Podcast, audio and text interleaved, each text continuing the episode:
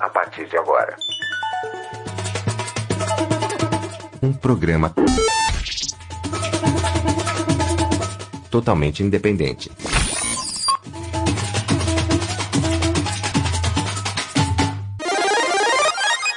Comunicampo. Aqui se fala futebol.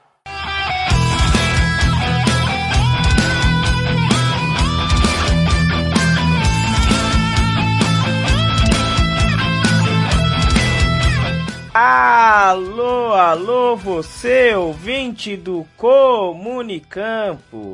Agora falaremos um pouco da lusa do caso Everton com o Gabriel Fernandes, que é o Gabriel Portuga, ele que é especialista ele, na lusa, trabalha na luz, é torcedor da luz há muito tempo. Daqui a pouco estará aqui com a gente. Eu sou o Nicolas Killing. É, daqui a pouco teremos também Klaus Simões e Danilo Amaral juntinho aqui. E falaremos um pouco sobre tudo isso que vocês sabem, né? A portuguesa, caso Everton, umas outras perguntas ao Gabriel Fernandes também. Portuga daqui a pouco estará com a gente, ele que é jornalista formado pelo Mackenzie, fez o TCC Bastidores do caso Everton. É, Klaus Simões já está vestido de português. Hoje, muitíssimo boa noite, Klaus Simões. Boa noite, Nicolas Kirin. Boa noite a todos os Comunilovers aqui do Comunicampo, sempre falando futebol.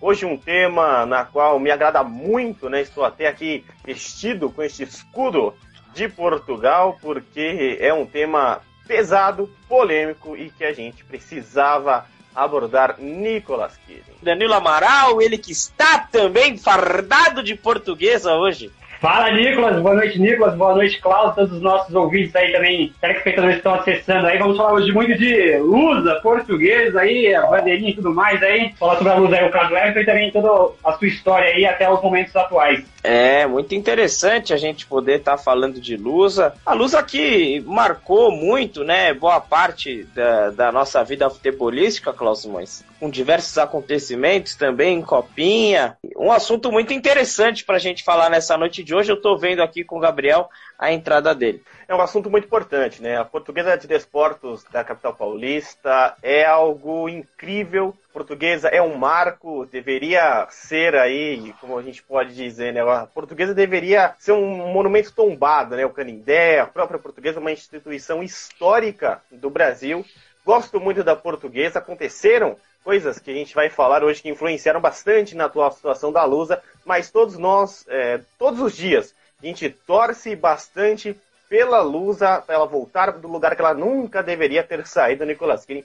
É muito importante. E o senhor, né, que mora aí, praticamente dentro né, do estacionamento do estádio do Canindé. E, Cláudio, mas realmente eu frequentei bastante a Lusa, viu? Frequentei muito a Lusa na festa junina e, inclusive, joguei bola lá, conheço algumas pessoas que são internas aí na Lusa. É, é muito interessante, né? Um clube, Danilo, de extrema importância aí pra gente estar tá tratando na noite de hoje.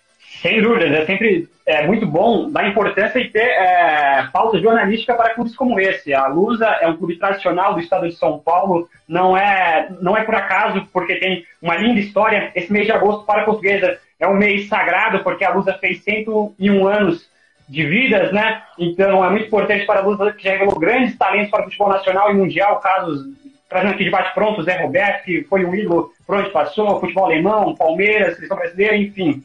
A Lusa hoje que se encontra na Série D, depois de quatro anos fora de uma, de uma competição nacional, voltou a disputar agora na sua grade, né, na sua temporada anual, a Série D. Está na Série D, líder do grupo A7, muito bem aí, visando, quem sabe, um acesso para a Série C, mas é muito importante trazer à luz a pauta do Canidé, o estádio super famoso, famoso também tradicionalíssimo, ao lado do Marginal, que tem muitas, mas muitas histórias, muitas ligações com diversos clubes hoje que estão na elite do, futebol brasileiro, inclusive o São Paulo Futebol Clube tem uma história muito é, conjunta portuguesa e São Paulo Futebol Clube ali, desde o São Paulo, é, quando comprou o terreno de hoje, o que é o Canidé, depois o português comprou do São Paulo, enfim. É uma história bastante longa, mas muito interessante no quesito histórico, é, é muito valiosa a história da portuguesa e é muito importante ter pauta para trazer e também debater sobre o que ela foi e o que ela pode ser ainda mais para as próximas gerações de portugueses e também de brasileiros também fãs futebol, como assim como nós três aqui que estamos aqui reunidos neste momento. Salve, salve, galera. Boa noite. Uma honra, primeiramente, estar aqui com você. A gente que já havia falado disso há algum tempo, né? Vejo que a Evelyn adentrou a live aqui agora também, agradeço muito. Muito bom poder estar fazendo esse networking. E já vou começar, você já vai se apresentar com uma pergunta que é como você apresentaria aí Gabriel Fernandes ou Gabriel Portuga para o público. Show de bola. Primeiro eu só pedir desculpas aí pelo atraso, né? Tive alguns probleminhas técnicos, não sou tão moderno quanto vocês, então tive dificuldade aí para entrar na live, mas agora tudo certo. Adorei as bandeirinhas aí, também tenho a minha aqui, ó. Já estamos entrosados. Então, para apresentar o Gabriel para o mundo, eu citaria as coisas que eu mais gosto. Então, o Gabriel é um jornalista, torcedor da portuguesa, que gosta de ser goleiro nas horas vagas.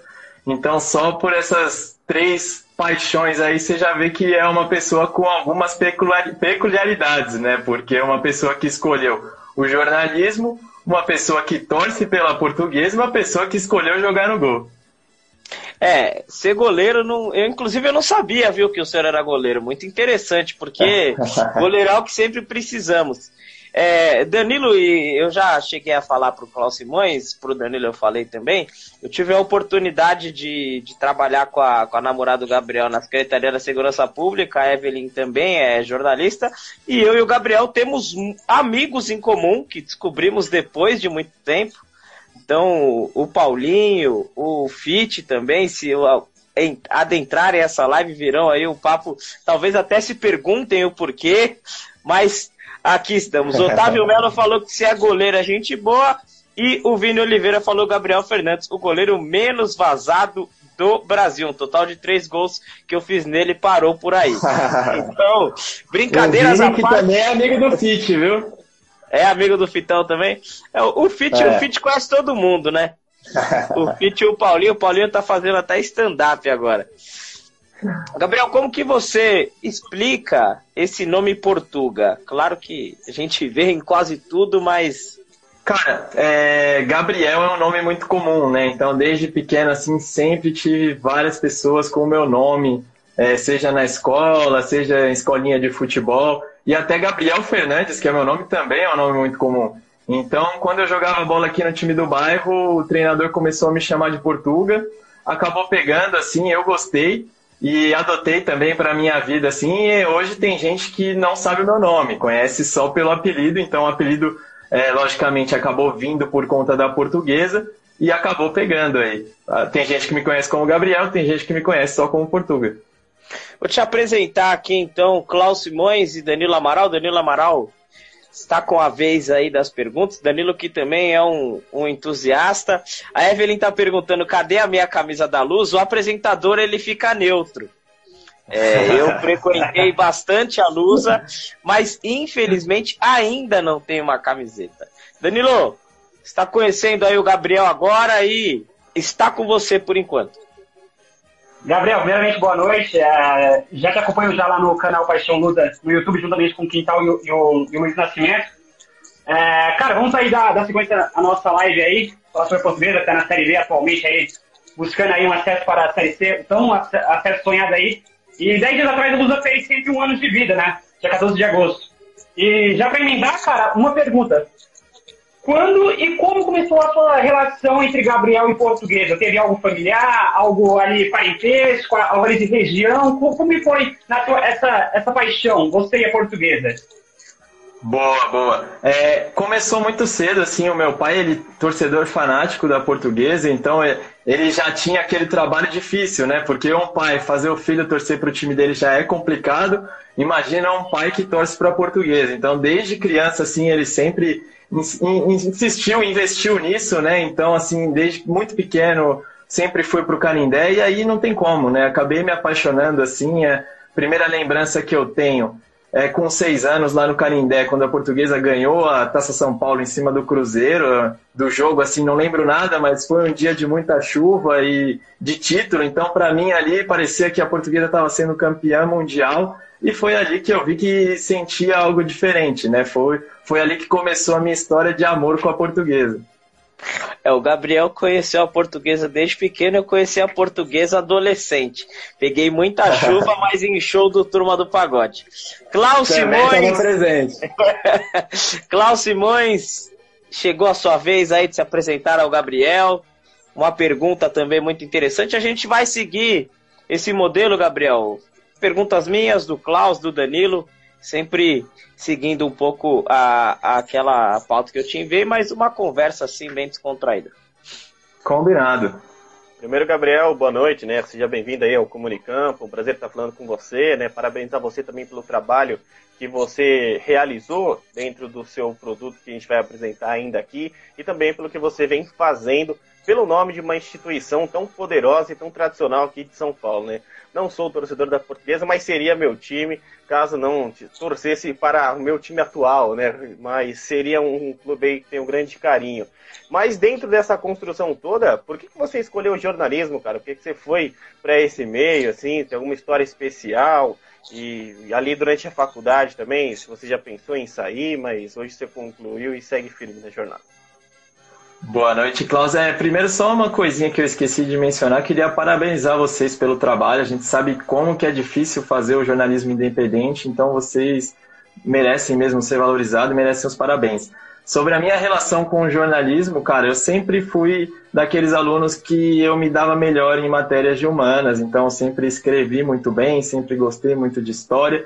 E também essa relação com o esporte, né? Sempre acompanhei muito programas esportivos, adorava ficar, passar a manhã toda assistindo Redação Sport TV, o domingo assistindo Esporte Espetacular. Então, acho que isso foi o que acabou me levando para o jornalismo. E, assim, cara, é... ali eu descobri que era aquilo que eu gostava de fazer, aquilo que eu sabia fazer. Então, é... mesmo com o mercado em baixa, assim, não me arrependo da minha escolha acho que foi muito importante para a minha vida e acho que o jornalismo assim é, é essencial para a sociedade como um todo. É muito interessante. O, o Danilo é do marketing é, e apesar de, de, de ser do marketing ou isso ajuda muito a gente também. Não seria um apesar, seria um aleluia do Danilo ser do marketing porque ajuda a gente com algumas ideias frente ao Comunicampo.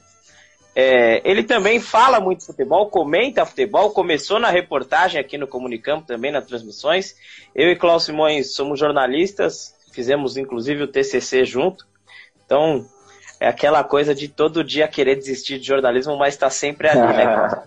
E agora a gente vai entrar no tema que Ô, é... Nicolas, só, só uma falar. perguntinha antes. O Danilo, ele torce para português ou é realmente uma relação de carinho que ele tem aí? Pode responder, Danilo. Cara, é uma relação de carinho que é, ficou mais firme com, com a nova gestão né, em si, depois do título da Copa Paulista, aí de fato eu, eu flertei, mas no, o coração hoje em dia é dividido, é São Paulo e Portuguesa. Boa, boa. Te vejo no Canindé então, quando tudo melhorar. Pode ser, fechado. vejo vocês no Canindé quando Combinado. a festa junina voltar. então, então entraremos aqui num assunto que, que foi o que você tratou essa problemática, né? Que é um assunto bem corriqueiro quando a gente fala de Lusa, que é o TCC Bastidores do Esporte, caso Everton. Como que você decidiu o tema? Eu já vou emendar as duas perguntas junto, que dá para responder junto. Como que você decidiu o tema? Foi desde ter entrado na faculdade e o porquê que você escolheu fazer um documentário, não um, um livro-reportagem ou até um podcast, não sei se na instituição no Mackenzie, o Mackenzie permitia outros meios, mas o porquê de um comentário e como que você decidiu esse tema. Boa. É, lá no Mackenzie o, o TCC ele acaba sendo individual, né? Então a gente não tem a possibilidade de fazer o TCC em grupo. E aí a partir disso eu já tinha muito forte na minha mente que eu queria fazer algo relacionado ao esporte. Eu só estava na dúvida se realmente eu tratava sobre a portuguesa, né? Mas o caso Everton sempre foi uma coisa que eu queria saber mais. Eu queria entender o que aconteceu, queria conversar com as pessoas. Então, a partir dessa curiosidade, assim, foi que eu decidi é, tratar sobre o caso Everton. No começo, como todo estudante, a gente fica com uma insegurança, né? Mas aí tive, tive apoio das pessoas próximas, dos professores, então segui realmente com o caso Everton e eu acabei optando pelo podcast, cara. Não, não foi realmente um documentário. E eu escolhi o podcast mais pela logística mesmo, porque por ser um trabalho individual, para mim ficaria mais fácil é, conseguir fazer as entrevistas, conseguir editar e tudo mais, porque é, não tinha ali a ajuda de um grupo muito grande. Então, é, foi isso que acabou definindo a minha escolha. É muito interessante. Agora, é, é, é, um, é um tema que, que é, é complicado né, da gente tocar, mas é, pelo fator do esporte, pelo fator de tudo que aconteceu, mas é um tema de uma profundidade jornalística muito interessante. E agora é com o Danilo Amaral. Danilo está entre nós, consegue. Eu acho que o Danilo caiu. Então eu vou, vou fazer essa do Danilo aqui, que é as fontes, os levantamentos, como você refinou, como você fez toda essa seleção de pessoas para participar desse podcast, desse trabalho, e quem são essas pessoas que falam aí sobre o caso Everton. É, então, conversando com, com a minha orientadora, eu já tinha deixado assim bem claro que eu queria tratar do caso Everton de uma perspectiva da portuguesa, né? Porque a gente sabe que tem outros clubes envolvidos, o Fluminense que acabou se beneficiando de, dessa punição que a portuguesa recebeu. Então, eu sempre deixei bem claro que o meu objetivo era tratar sobre a portuguesa. E aí, diante disso, é, sempre quis ouvir todos os lados. Então, o meu objetivo era ouvir o Everton, ouvir o presidente, ouvir as pessoas envolvidas no caso.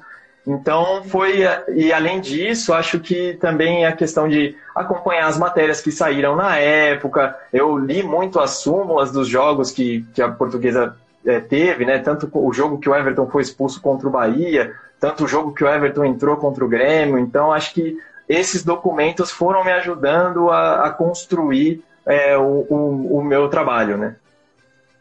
Ah, muito, muito interessante, até porque é, é um levantamento que por muitas vezes é complicado, né? É, eu e o Cláudio, a gente passou por um, um momento também no, no, levantamento do TCC, que foi entrevistar o Bruno Formiga de longe, entrevistar o Flávio, o Flávio Prado, entrevistar o Celso Zelt, como era uma temática histórica, é, a gente precisava realmente desse embasamento, precisa do embasamento, né? Sim, forte. Sim.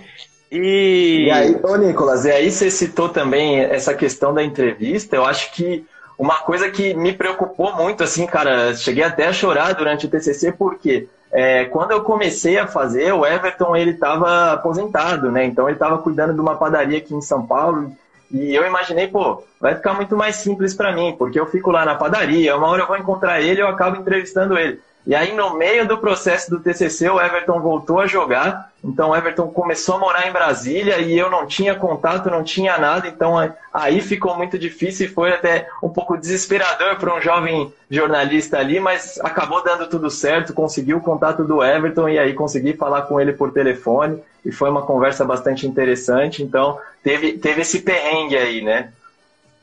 É muito interessante, até o Danilo que vai entrar nesse tema agora te questionar um pouco essas dúvidas frente à entrevista aí com o Everton.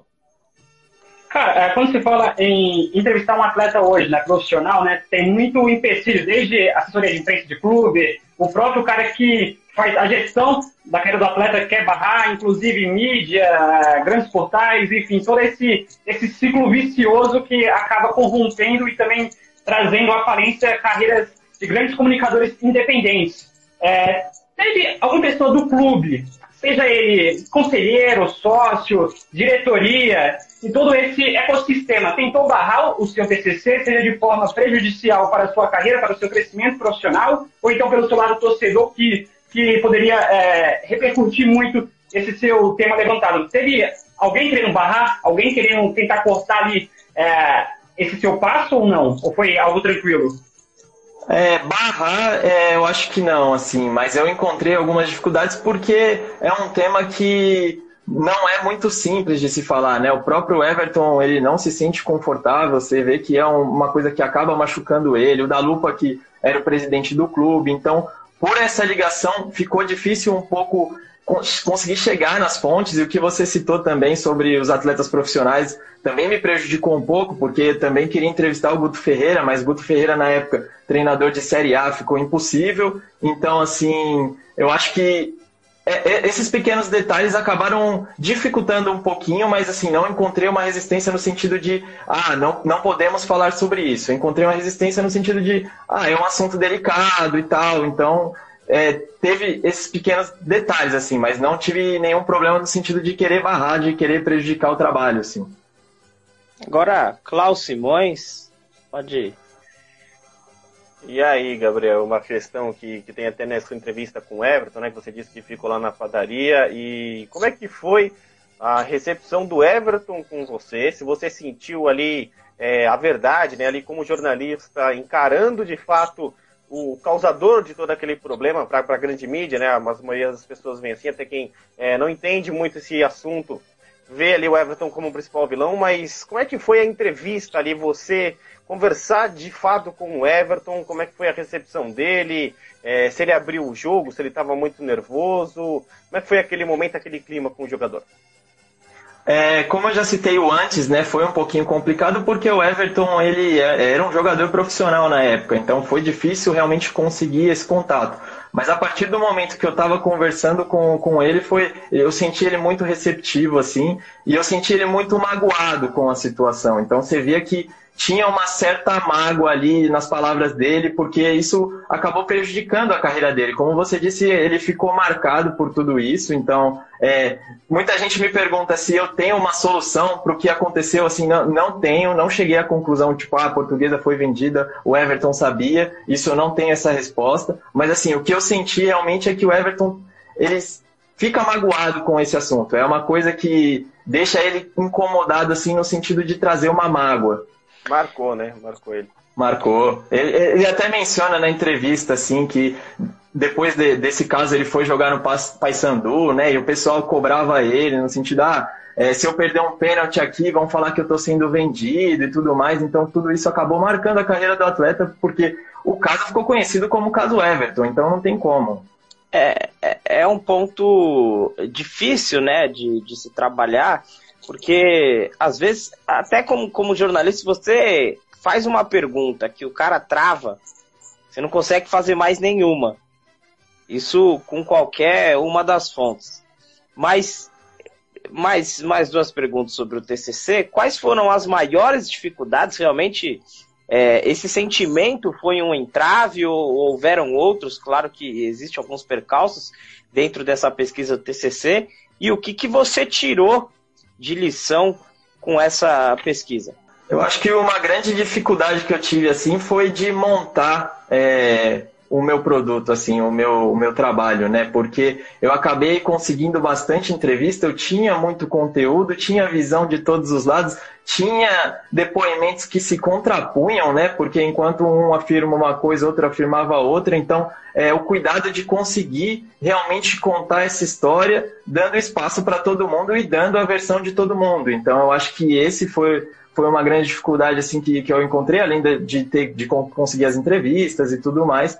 E assim, o que eu levo de, de aprendizado assim foi que, cara, os bastidores da portuguesa realmente era, eram uma bagunça e foi o que facilitou é, que tudo isso acontecesse. Então, como torcedor é, de ir no estádio e tudo mais, eu não tinha tanto essa visão, sabia que tinha alguns problemas, não era o clube mais organizado do mundo, mas assim, quando eu tive contato de perto, quando eu entrevistei as pessoas que dirigiam o clube na época, Aí eu vi a bagunça que era e realmente não tem como. É, é, é difícil explicar como que a portuguesa estava na Série A se mantendo com um time competitivo com, com as pessoas que ela tinha no comando, né? Tudo isso é graças ao possante Edno. Então, saindo. Klaus Simões é super fã do Edno, viu? Depois ele, ele pode contar aí. Toda... O, o Edno que pede para voltar para portuguesa dia sim, dia não. Toda a epopeia do Edno frente à portuguesa, né, Cláudio Simões? Ah, encontrei o Ed numa vez, quando ele ainda estava na portuguesa, naquele auge dele que ele apareceu pro futebol, e os quatro grandes estavam é, para contratar, né? E tinha eu e uma série de amigos que falamos para ele, não, Edno, você tem que jogar no Corinthians, você tem que jogar no Corinthians. E ele viu, né, até adolescente ali, né, acho que se comoveu e foi. Mas aí o final a gente já sabe, né? O fim da história a gente conhece. É... boa noite. É aquele, é aquele famoso, você é um ótimo reforço quando não joga. Mas... Mas o Edno foi muito importante para Barcelona, assim, acabou ficando marcado, né? Porque o Edno tinha feito uma boa passagem pela Portuguesa, acabou indo para o Corinthians e não deu certo. E ele volta para a Portuguesa um pouco queimado na época da Barcelona e aí ele realmente consegue dar a volta por cima. Foi um jogador ali muito importante para aquela conquista que acabou sendo histórica para o clube, né? Uma das melhores campanhas da Série B. Então é, conseguiu realmente dar a volta por cima e está marcado na história da Portuguesa. É aquele time da Barcelusa realmente era embaçado, viu? Quem, quem, quem pegava, quem jogava contra. Agora a gente vai falar um pouco do pós-TCC, desse seu mundo atual de jornalista. E a primeira pergunta aí é com o Danilo. Cara, é, depois do seu TCC, todo, todo o seu aprendizado colocado em prática depois, com a sua curadoria, né, um caso de sucesso em si você utiliza bastante para, para adentrar nesse mercado bastante fechado. Quais são é, os seus planos futuros com a Lusa? Você como torcedor e você com a sua carreira. Eu sei que hoje você atua no, no canal Paixão Lusa no YouTube, mas qual, quais são seus planos para o futuro? Ter o seu próprio canal, é, claro, com a volta da torcida aos estádios, ter é, a sua própria transmissão ali exclusiva, ali, narração, não sei. Quais são os seus planos aí para o futuro aí ligado à Associação Portuguesa de Esportes?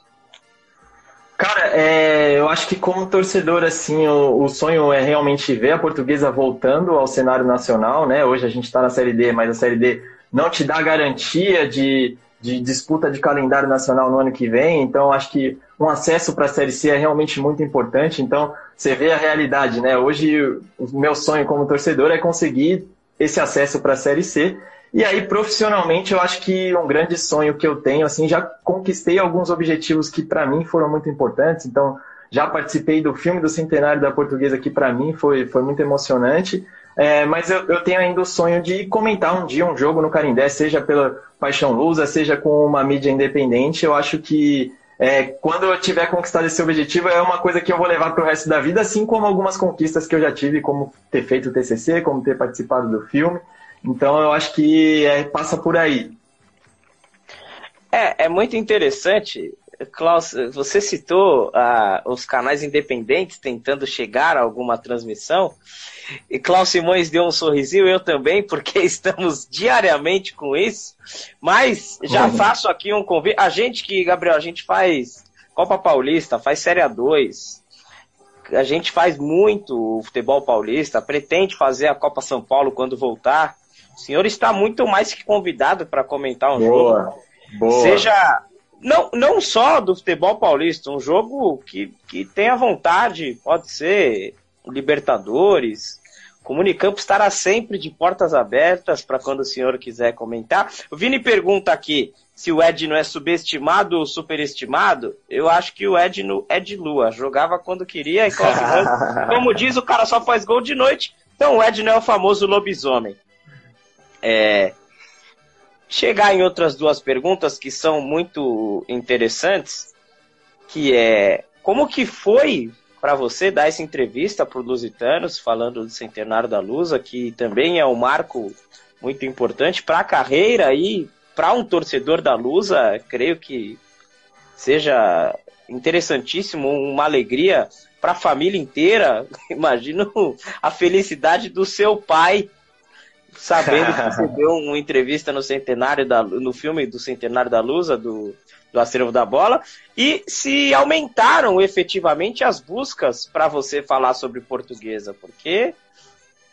é, você é um especialista na portuguesa.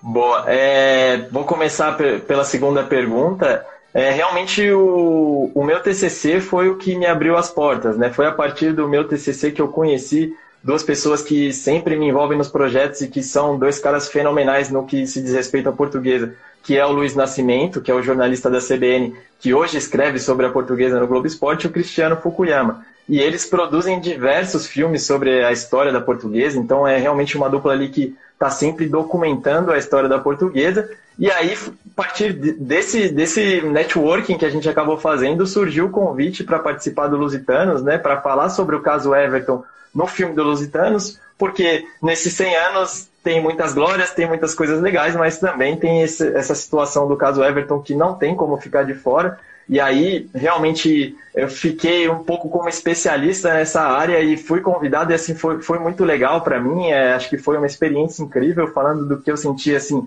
foi muito emocionante. Você falou sobre a família, é, a gente se reuniu a família inteira para assistir, então vimos o, o, filme todo com lágrima nos olhos, assim, já era uma data emocionante, né? Se tratar de um centenário do clube, na situação que a portuguesa passa, que teve muita dificuldade para chegar nesse centenário, né? Então ali realmente foi um momento emocionante que eu vou levar para o resto da vida. Assim, quando eu tiver velhinho, vou falar para os meus netos, ó, oh, agora você vai assistir o filme dos Lusitanos aí com o vovô.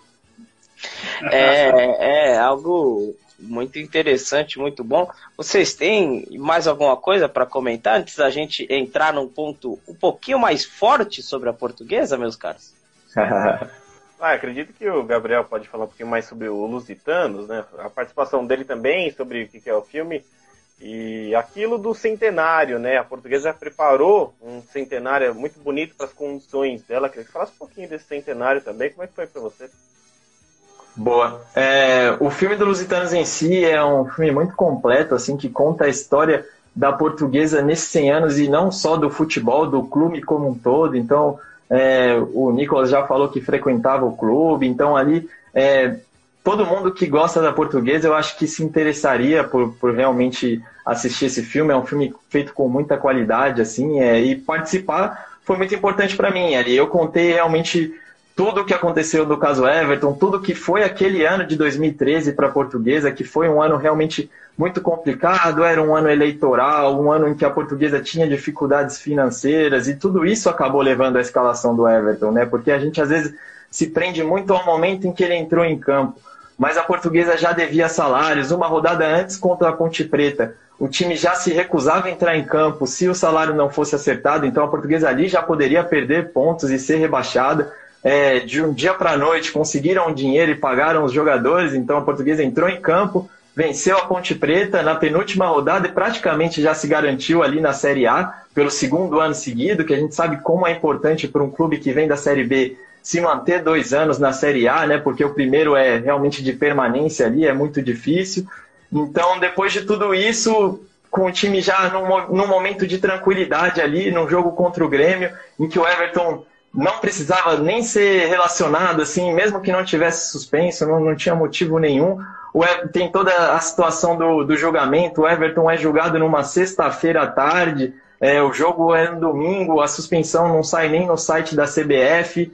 E aí o Everton acaba sendo escalado, e não só isso, ele entra em campo ainda, faltando cinco minutos, estava lá no Canindé, então é, não sai da minha cabeça aquela imagem que passa toda hora que citam desse caso, em que o Everton vai lá dar um rolinho no, no Souza em São Paulo e sofre uma falta. Então você tudo isso fica muito na nossa cabeça, assim, e foi sobre tudo isso que eu acabei falando ali no filme, né? Danilo, alguma pontuação? E o, o Alexandre Alves, só. O Alexandre Alves mandou aqui uma saudação lusitana.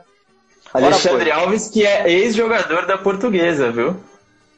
Ele mesmo, Alexandre Alves 10. A gente agradece aí aos jogadores, às pessoas que estão entrando nessa live, conhecendo o Comunicampo.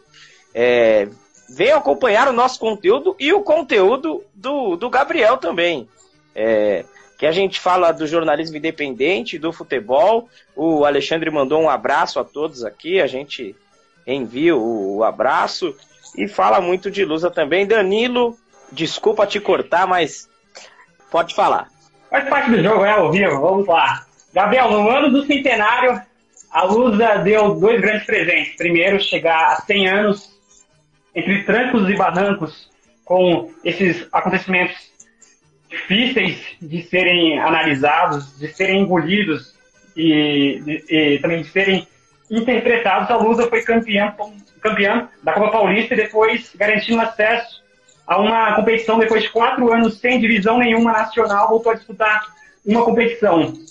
Como foi para você? É claro, né, você é novo, né? Deve ter entre 20, 25 anos, 26 anos. Como que foi para você, 100 anos de clube, o seu grande amor familiar, paternal, comemorar com seu pai esse grande título, essa grande vitória, essa grande reestruturação da Lusa? É, foi muito importante, cara, porque assim, a Copa Paulista era o campeonato que a portuguesa tinha para ganhar ali, era o, o campeonato que dava vaga né, pro, pro Nacional, que eu, nesse ano a portuguesa disputa a Série D do brasileiro, então foi uma conquista ali fundamental para a reconstrução da portuguesa, então tudo isso, e ainda mais num momento de centenário, tudo isso foi muito importante e foi um sentimento muito bom. Assim, tudo isso parece que veio a calhar e aconteceu no momento certo. E aí até destaco a gestão que o Antônio Castanheira tem feito à frente do clube. É, é, realmente o clube se organizou, né? Depois de anos brigando contra o rebaixamento, conseguiu classificar o time para o mata-mata da Série A2 do Paulista, acabou ficando fora ali por um detalhe. É, depois conseguiu o título da Copa Paulista e a vaga para a Série D. E nesse ano aí estamos novamente brigando, fomos eliminados no Campeonato Paulista novamente no mata-mata. E agora estamos aí na liderança do grupo A7 aí da Série D e brigando pelo acesso, mas principalmente com um clube organizado, com um salário em dia, um time competitivo. Então acho que isso realmente é o mais importante. Acho que é um pouco, um pouco disso. É, o Otávio tem uma pergunta aqui, o Otávio Melo. Será que se esse caso acontecesse num clube de maior, ele coloca destaque entre aspas, porque a portuguesa é gigante, provavelmente teriam mais explicações para o caso?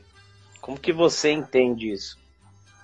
É, eu concordo em partes com, com o que o Otávio disse, porque assim, a gente vê a cobertura da imprensa não foi é, a mais adequada, a gente não teve uma investigação realmente sobre o que aconteceu, mas também passa muito por, pelo que a gente já falou desde o começo aqui, o momento do jornalismo, né? Então, é, com as redações em crise, assim, dificilmente alguém é, deslocaria um jornalista para cobrir esse fato e bancaria essas despesas. Então, assim, é, tem o momento do jornalismo, tem o momento da portuguesa, porque a gente fala se fosse num clube maior, mas eu penso também que talvez se fosse num clube maior isso não acontecesse, porque a portuguesa realmente naquele ano era uma bagunça ali nos bastidores, então acho que tem tudo isso.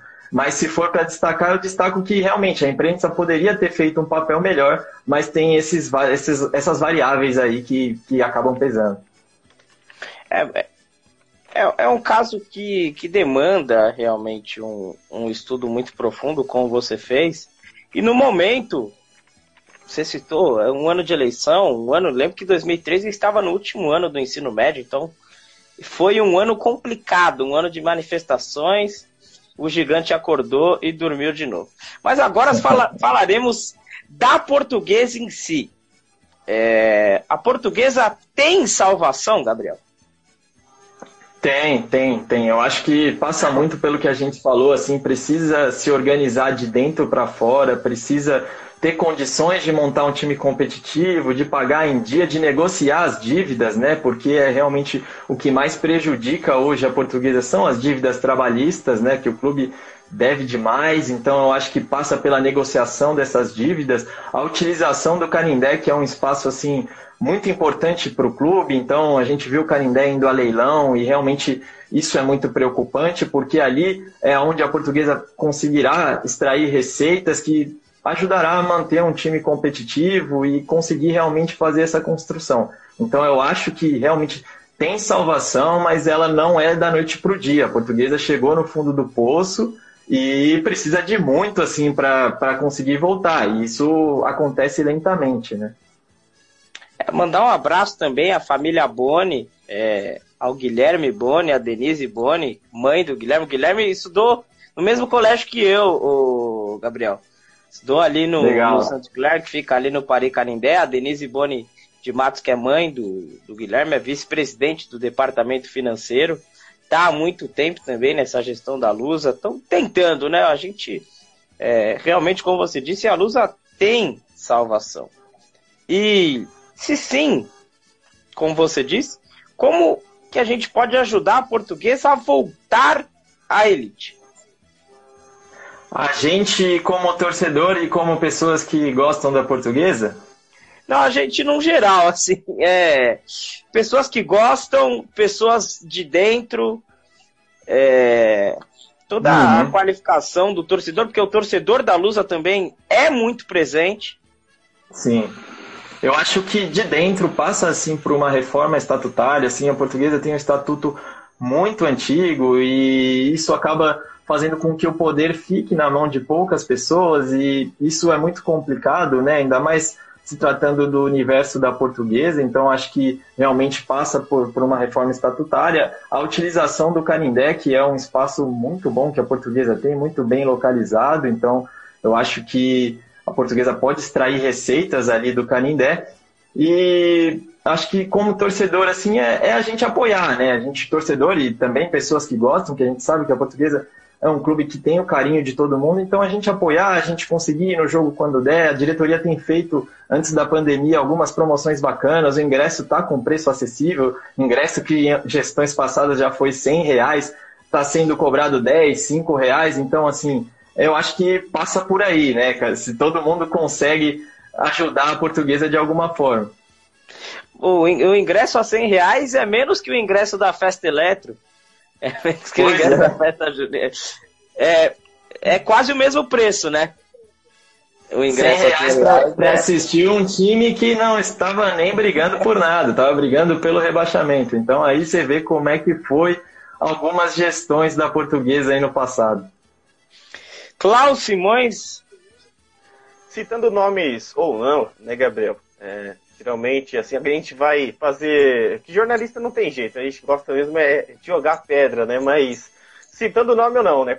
Quais seriam os grandes culpados por tudo isso que a portuguesa passou? Quem seriam aí o principal foco de gestões passadas, é, gestões que acumularam? Quem seriam aí os, os grandes culpados? Tá, primeiro eu vou falar de uma forma genérica, né? Eu acho que as pessoas que impediram a profissionalização do futebol da portuguesa, essa reforma estatutária, essas pessoas que acabam ficando muitos anos lá na portuguesa e acham que são os donos do clube. Então, eu acho que, de um modo geral, essas pessoas prejudicaram muito a equipe da portuguesa. E aí, se for para citar nomes, a gente tem o Manuel da Lupa, que era o presidente do caso Everton e também é, é, um presidente que é muito controverso lá no Canindé, assim, deixou uma dívida muito grande, deixou um time completamente bagunçado, e também o Alexandre Barros, que acabou assumindo o clube já na Série D, era um cara que também é, é jornalista, que veio como um sopro de esperança ali, ganhou a eleição, e fez uma gestão assim desastrosa. Foi ele que colocou o ingresso a 100 reais foi ele que foi eliminado na primeira fase da Série D, então com declarações muito polêmicas, assim, é, questões de feirinha da madrugada, quiseram implementar no Canindé, ele derrubou as piscinas ali do clube sem consultar conselho nem nada, então eu acho que se for para citar duas pessoas, eu fico ali com, com os dois presidentes, Alexandre Barros e o Manuel da Lupa, mas eu acho que não são os únicos culpados, assim, eu acho que é, a diretoria e os conselheiros que deixaram isso acontecer acabam também carregando essa culpa. É complicado porque a gente passou por, assim como outros clubes do futebol brasileiro, né? A gente passa por gestões péssimas. Isso num geral. Então, o faturamento, claro que, que é algo muito importante, mas se você não sabe controlar as suas dívidas com seus ganhos, você vai ter um déficit gigante. Danilo, agora e é além contigo. disso, é a questão falar. da transparência também, né, Nicolas? Isso é muito importante. Você não ter um clube transparente que mostra onde o dinheiro está sendo gasto, o que está entrando. Então, acho que isso é essencial assim, para um, uma política bem feita de um clube. Seguindo a nossa pauta aqui do dia, é, quais problemas que a portuguesa enfrentou e que poderia ser evitado, seja dentro de forma administrativa e seja também da torcida quando é, meio que parou de apoiar a equipe, que vinha de péssimas campanhas, aonde a portuguesa errou que poderia ter evitado para não chegar nesse, nesse destino que se encontra hoje.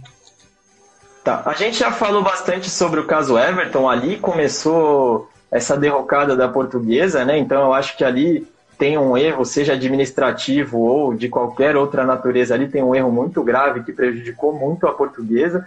Mas depois disso, eu acho que a portuguesa acabou ficando muito refém dessa situação. A portuguesa disputou a Série B no outro ano e fez uma das piores campanhas da história da Série B, ganhou três jogos em 38 rodadas, então eu acho que a portuguesa ficou remoendo muito essa questão do caso Everton, não puniu os culpados por, por, isso ter acontecido, e aí acabou indo ladeira abaixo, né? Depois que você cai da Série B para a Série C, fica muito difícil, porque aí você perde cota de televisão, você só depende do, da, da torcida, assim, e eu acho que a torcida da portuguesa ela não, não abandonou o clube, e aí o problema é que a torcida da portuguesa não é a maior torcida da, da cidade de São Paulo, longe disso, então, assim, a principal renda da portuguesa nunca foi bilheteria, mas eu acho que se a portuguesa se manteve é, e não morreu nesse período, muito se passa pela torcida que não abandonou o clube, que continuou indo no estádio, que continuou pagando ingresso,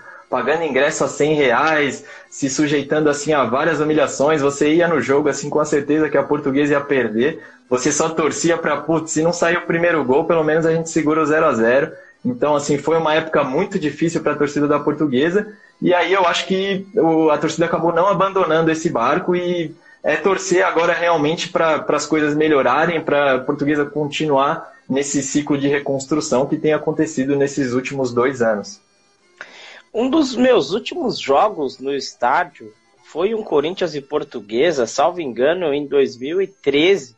Foi um 0 a 0 um, time da Portuguesa que estava bem no Campeonato Brasileiro. O Corinthians com Douglas, Romarinho, um time chato até com Danilo. E bola na trave de lá, bola na trave de cá, uma noite chata para se subir do Pacaembu. E naquele ano, Nicolas, a portuguesa também meteu 4 a 0 no Corinthians, com três gols do Gilberto hoje no Bahia. Então, realmente ali foi uma campanha muito interessante do time da portuguesa naquele ano. E realmente não merecia ter caído, como dentro de campo não caiu, né?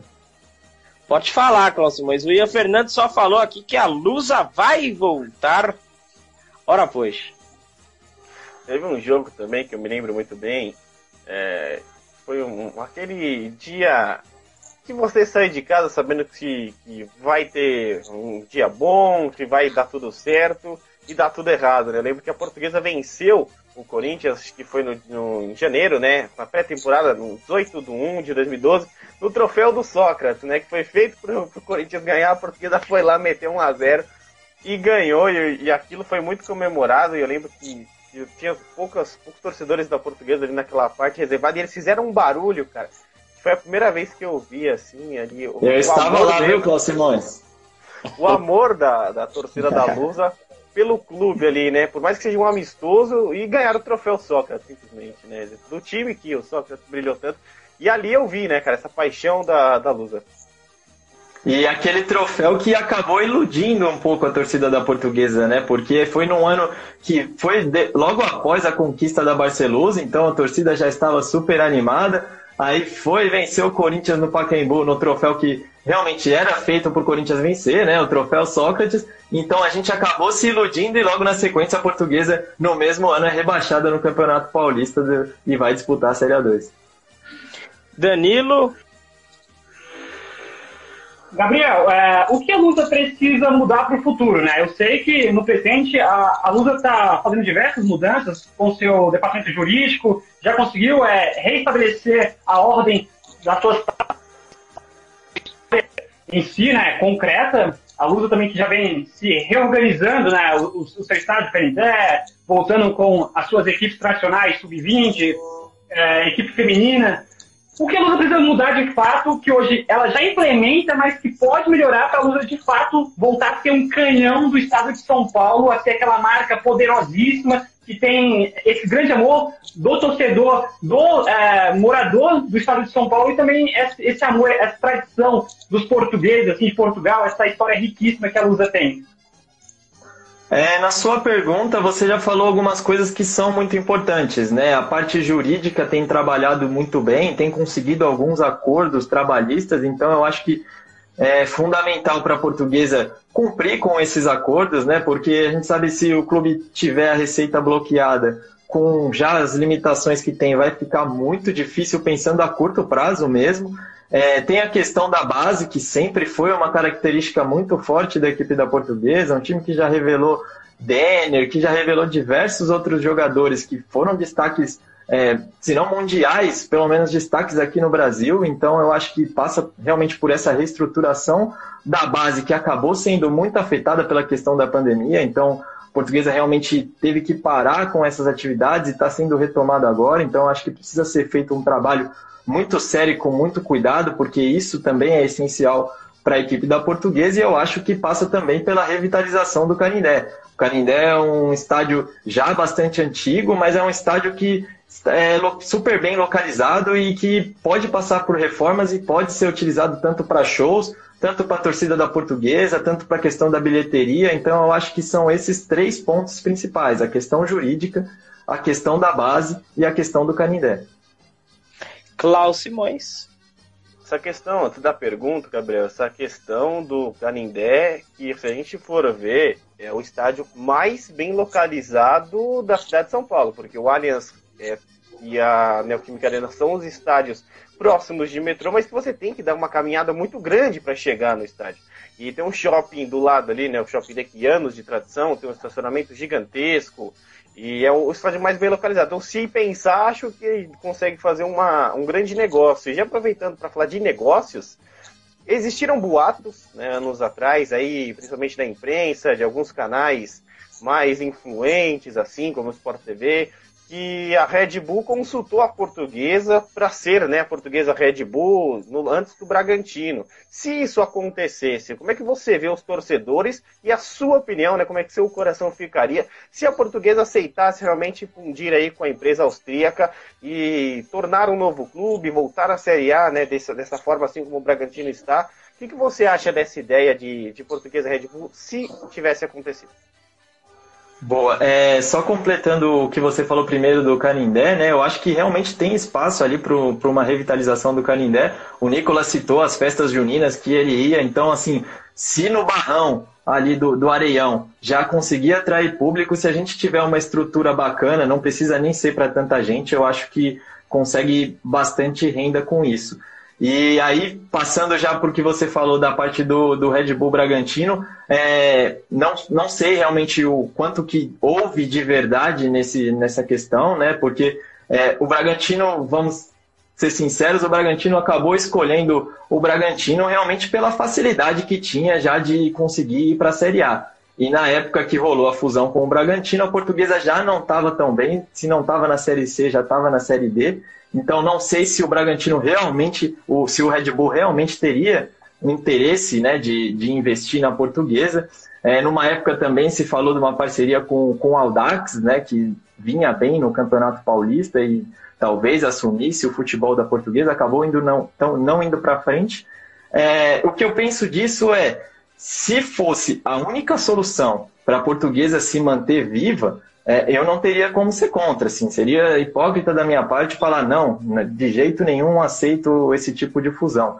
Mas se a gente tem a opção de se reconstruir, de voltar aos poucos e de conseguir manter toda a nossa tradição, nosso símbolo, nossos mascotes, toda a, toda a nossa história, eu acho que isso é, seria muito mais gostoso para o torcedor do que conseguir é, o acesso da maneira como o Bragantino conseguiu, não menosprezando, assim, foi feito um trabalho, o Bragantino, o Red Bull Bragantino merece estar onde está, mas eu, como torcedor, ficaria um pouquinho frustrado porque é, algumas coisas da tradição do clube acabaram sendo abandonadas. O Instra Rubro Verde entrou aqui, mandou um boa noite com corações vermelho e verde aí nas Instra cores Rubro da luz Verde que é parceiraço. Então a, a gente agradece, né, mais uma vez, todas as pessoas que, que estão nos acompanhando, falar muito de luz, o Insta Rubro Verde entrou, ex-jogadores, entrou jogador do, do atual elenco, Gabriel que chama público aí para o Comunicampo, sempre falar de luz é muito importante. É, se o Bragantino é a linguiça voadora, a Lusa seria a baguete voadora? Não pode faltar uma piadinha. Gabriel, piadas à parte, já estamos chegando aí nos momentos finais, quase uma hora de live. Mas qual é o seu maior ídolo de quem passou, de quem tá, de quem ainda pode vir, de da Lusa?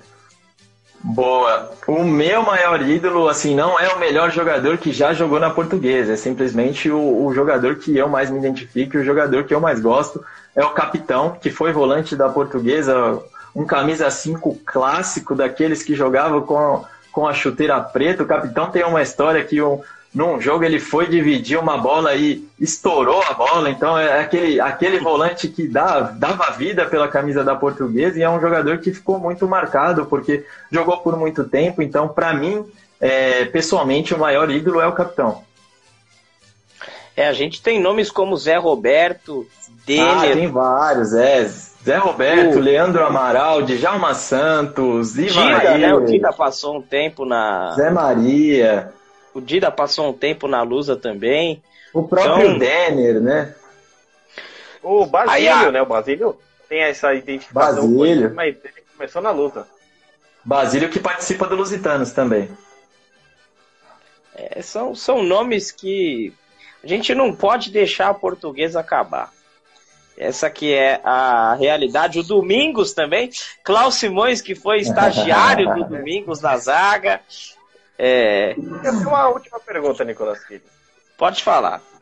Aproveitando, né, que estamos aqui entre comunicadores, Gabriel, falta cobertura da portuguesa, principalmente, tem um Globo Esporte da vida que, que deu uma notinha né, sobre a Copa Paulista e fez uma matéria ali de, de meio minuto quase, falou um obrigado. No Redações por TV não vi falar muito da Copa Paulista falta um pouco de holofote também, que eu vejo falar bastante do Ituano, do Mirassol, que são times que estão na Série C quase com acesso para a Série B, mas da Luz tá, tá sumido, né? No meio da imprensa tá faltando um pouquinho de, de destaque. Eu também acho, Cláudio Simões, e passa também muito pelo momento que o clube vive, né? Eu acho que a situação da portuguesa não é ideal. Dentro do clube a gente tem a mídia especializada, então tem o Insta Rubro Verde que entrou aí, tem o Net Lusa, tem o Paixão Lusa que fazem realmente um trabalho que acaba informando a torcida da portuguesa, então graças a esses canais o torcedor da portuguesa ele não fica sem, sem notícia, né? Isso é uma coisa muito boa que a internet trouxe para a gente.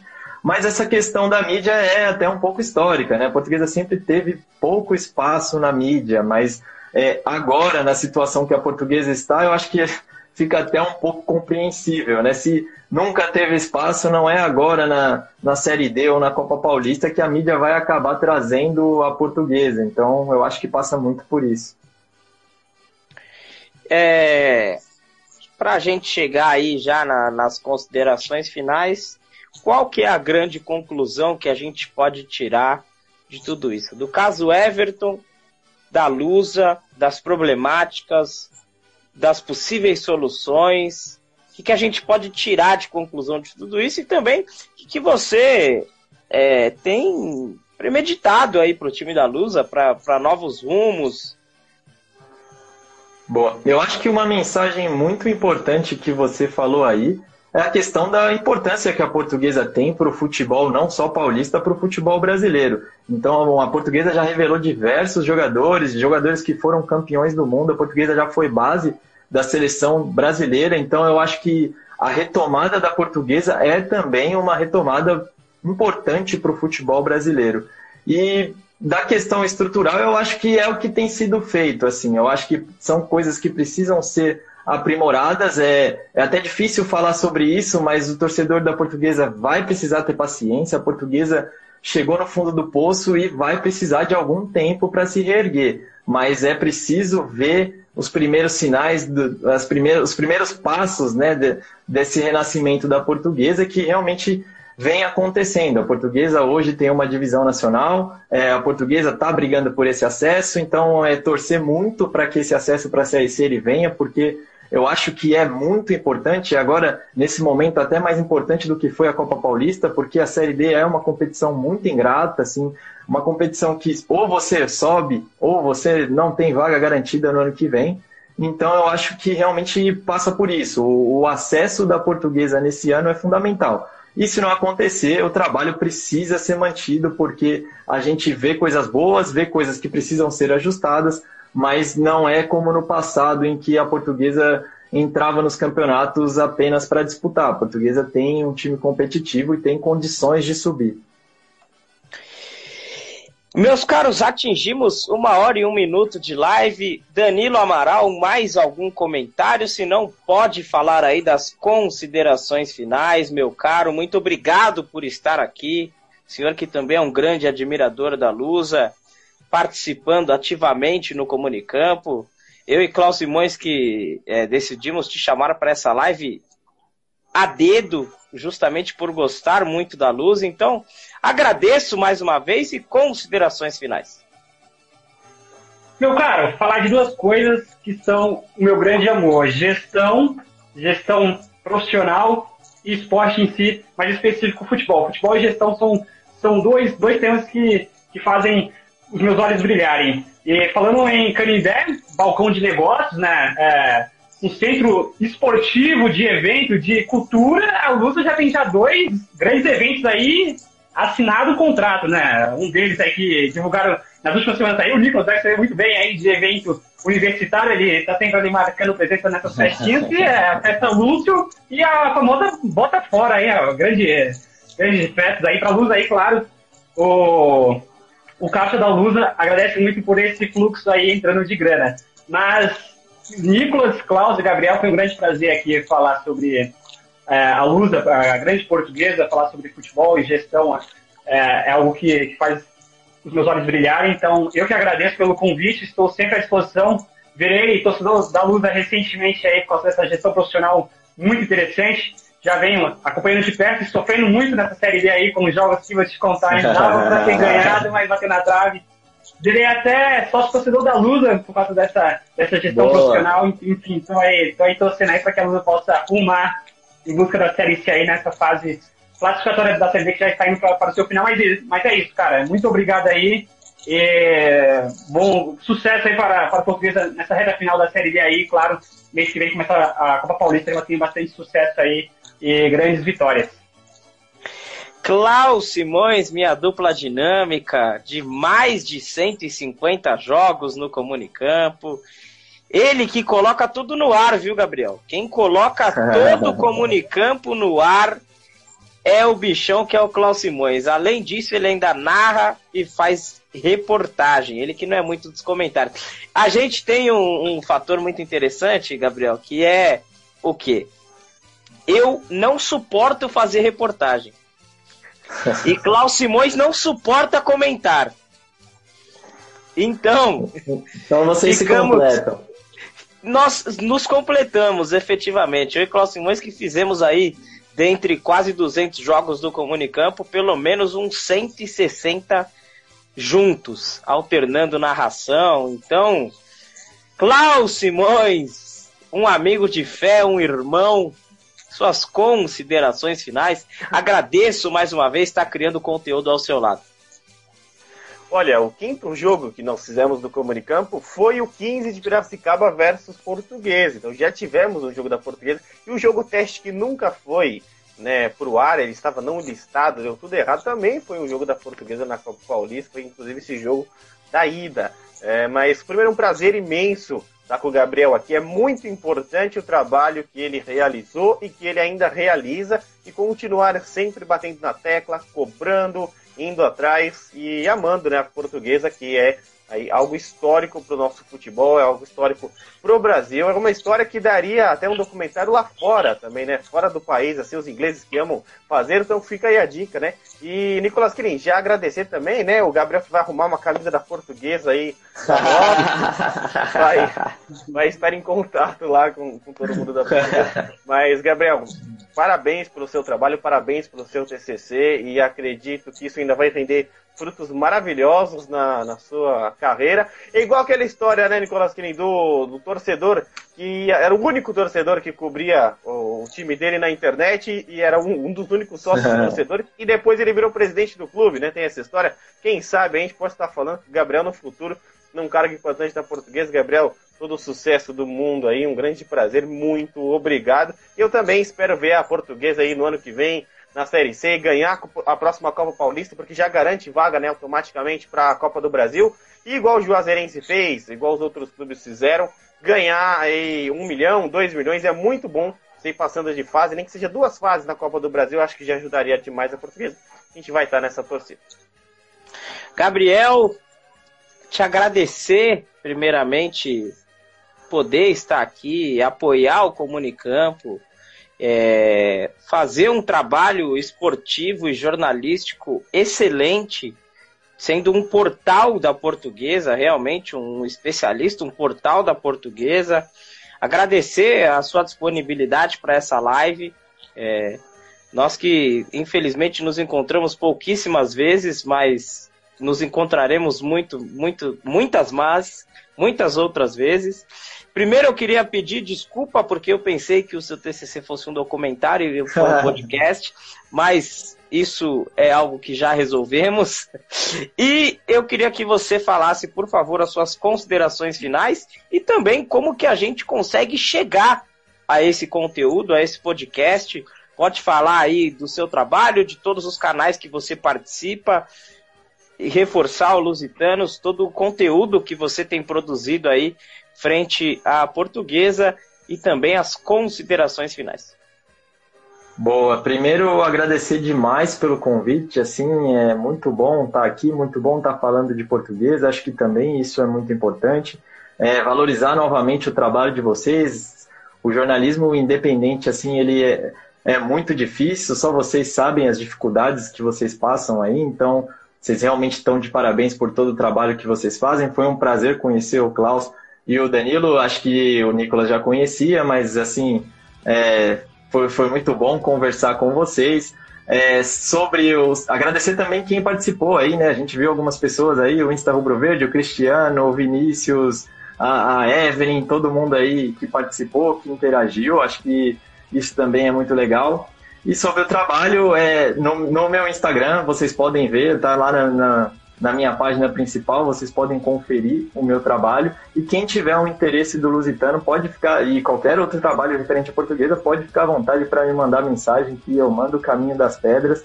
E se vocês tiverem dúvida, quiserem saber resultado, quiserem falar sobre portuguesa, estou sempre à disposição. Adoro conversar sobre a Lusa. E é isso, assim, foi muito legal realmente essa participação e agradeço novamente pelo convite. Baguete voadora, a luz só subirá, meus amigos. Agradecer Danilo Amaral, agradecer Klaus Simões, agradecer ao Gabriel Fernandes, o Gabriel Portuga. Eu sou o Nicolas Killing. Fiquem ligados no Comunicampo, não percam nada, porque aqui no Comunicampo se fala muito futebol. Seja o futebol paulista, seja o futebol do resto do mundo. Muito obrigado, meus caros. O caso Everton e sobre a portuguesa. Até mais. Vamos à luta, campeões, vibrar os nossos corações. Na tua glória, toda certeza que tu és grande, ó portuguesa. Você ouviu? Um programa totalmente independente.